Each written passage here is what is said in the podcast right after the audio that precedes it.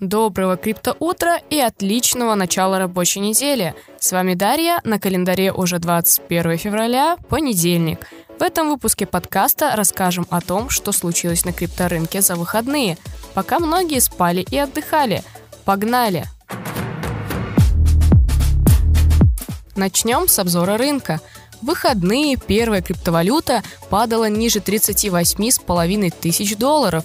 Сейчас биткоин немного восстановился до отметки 39 260 долларов. В целом, на рынке наблюдается очень слабая положительная динамика, если сравнивать с положением дел в выходные. Как утверждают аналитики, на крипторынок негативное воздействие оказывает напряженная геополитическая ситуация в Восточной Европе.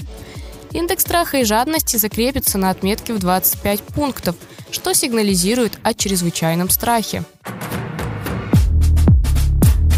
А сейчас новость для тех, кто майнит.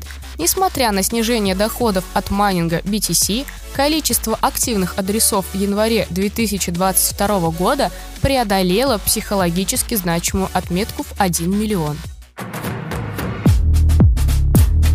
Переходим к новостям.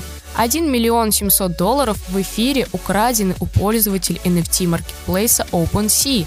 Одна из популярнейших NFT-площадок OpenSea сообщила о том, что подверглась фишинговой атаке. Пользователи сообщили, что у них похитили NFT. Представители платформы заявили, что расследуют данное происшествие.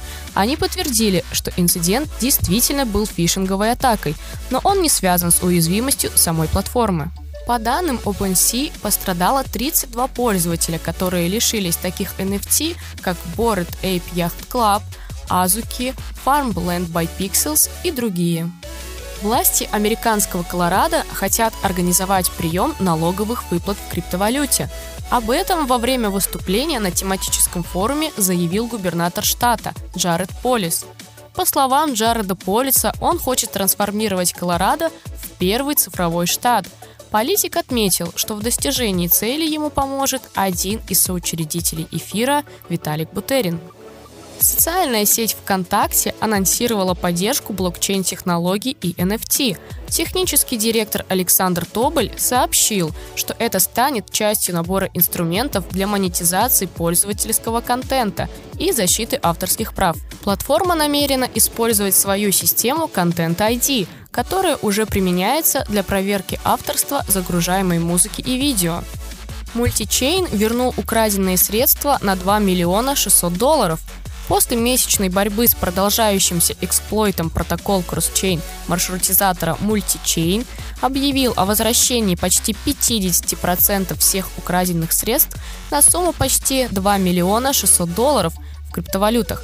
Команда также выпустила компенсационный план для возмещения убытков пользователей. На этом все. Ну а мы напоминаем, что наш криптоподкаст не является финансовой рекомендацией. Подписывайтесь на соцсети WebInvest, ставьте реакции, оставляйте комментарии. Удачного всем понедельника. Всех обняла, поцеловала.